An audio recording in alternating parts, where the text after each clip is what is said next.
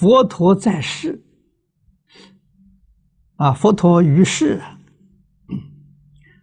以教学为主，并没教导超度亡灵，为何后人提倡超度亡灵？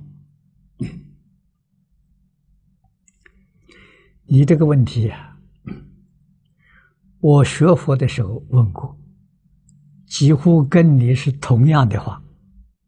啊，我问的是谁呢？我是道安老和尚。啊，他老人家呃早就往生了。啊，这个在台湾是一个很难得的一个长者。啊，一个长者很难得。啊，他大概要大我二十岁的样子。啊，是父亲一辈的了。啊，人非常慈悲。啊，那个时候他在台北。办大专佛学讲座，啊，他叫我去做总主讲，啊，非常难得。这个人爱财，很喜欢提拔年轻人，没有嫉妒心，啊，这是我一生遇到这个真正的一个好法师，啊，非常可惜，他七十岁的时候就走了，啊。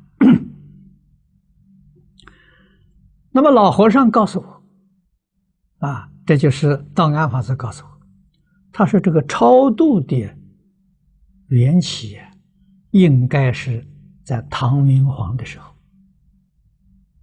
啊，他说唐明皇遭遇到啊安史之乱，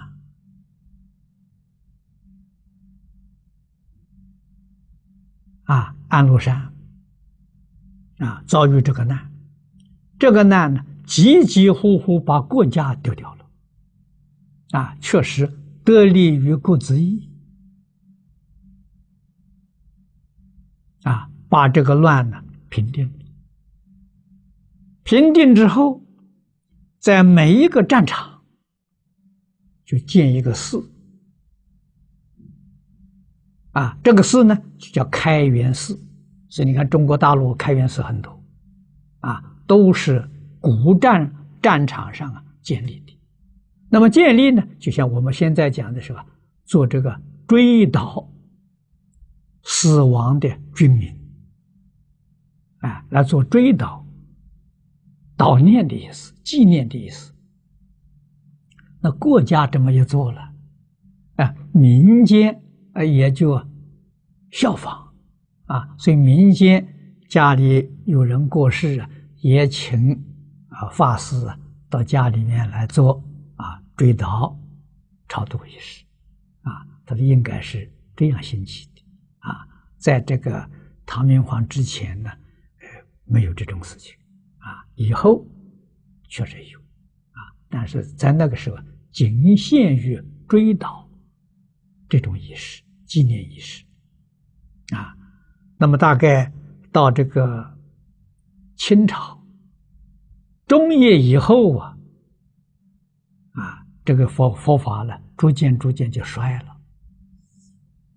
研究教理人越来越少了，啊，因为这个超度的时候，他有收入，啊，像生意买卖一样，做一场法会要收多少钱，啊，所以以后慢慢的，这个这个说法会呀、超度佛寺啊，就越来越兴旺了。